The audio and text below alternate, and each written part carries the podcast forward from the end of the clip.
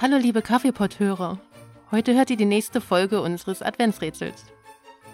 Wir tragen euch jeden Tag ein Lied oder Gedicht vor, das zur Jahreszeit passt.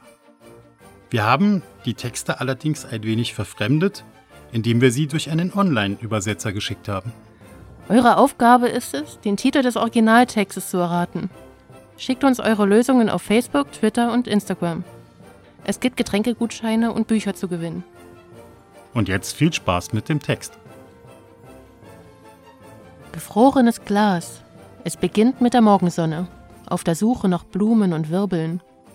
Der Diamant schmilzt in deinen Tränen, das Gel und seine Dichte. Es fließt mit einer Perle. Nach viel Schlaf, Herz, Herz, reden wir über dein Glück. Schreiben sie die Tränen des Diamanten.